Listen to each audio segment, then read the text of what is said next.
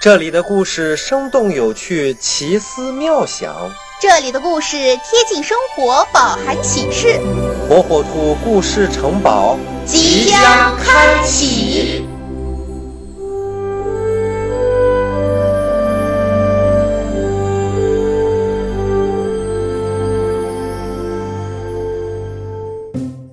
小朋友们，大家好，我是火火兔。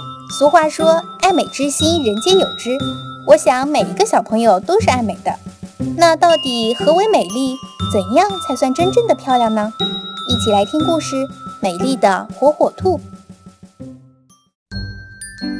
火火兔长得可漂亮了，它常常一手拿小梳子，一手拿小镜子，一边照一边梳理自己的毛发。爸爸问火火兔。你怎么天天梳头照镜子，多浪费时间呀！爸爸，我想更美丽呀！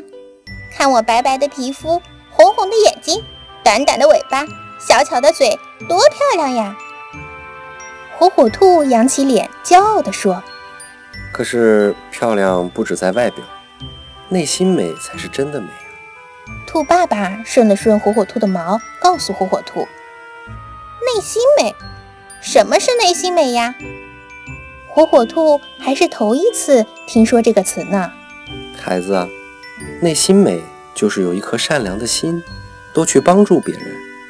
兔爸爸说完就去做事儿了。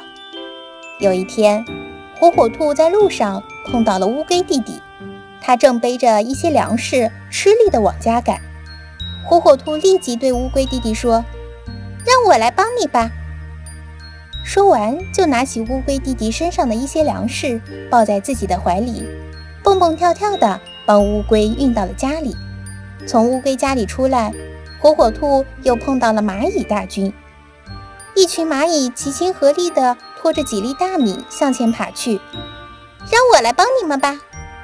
火火兔说着，就拿起两粒大米，一会儿就送到了蚂蚁窝里。接着，火火兔又看到小蜜蜂采了很多的蜜。累得气喘吁吁的在休息，火火兔又对蜜蜂说：“让我来帮你吧。”于是又帮蜜蜂把蜂蜜运回了家里。火火兔回到家里，高兴地把自己做的事情告诉了爸爸。爸爸听了很开心。不一会儿，乌龟、蚂蚁、小蜜蜂都来到火火兔的家里。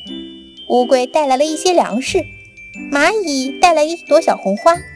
小蜜蜂带来了一些蜂蜜，兔爸爸高兴极了，一个劲地对大家表示感谢。而乌龟、蚂蚁、小蜜蜂却齐声说：“我们应该谢谢火火兔，是他帮了我们。”火火兔听了，虽然还没有吃到小蜜蜂带来的蜂蜜，但心里就如同吃了蜂蜜一样甜。小朋友，美丽不仅仅是外貌，更多的其实是内心。心灵的真善美，才是衡量一个人美丽与否的最重要标准哟。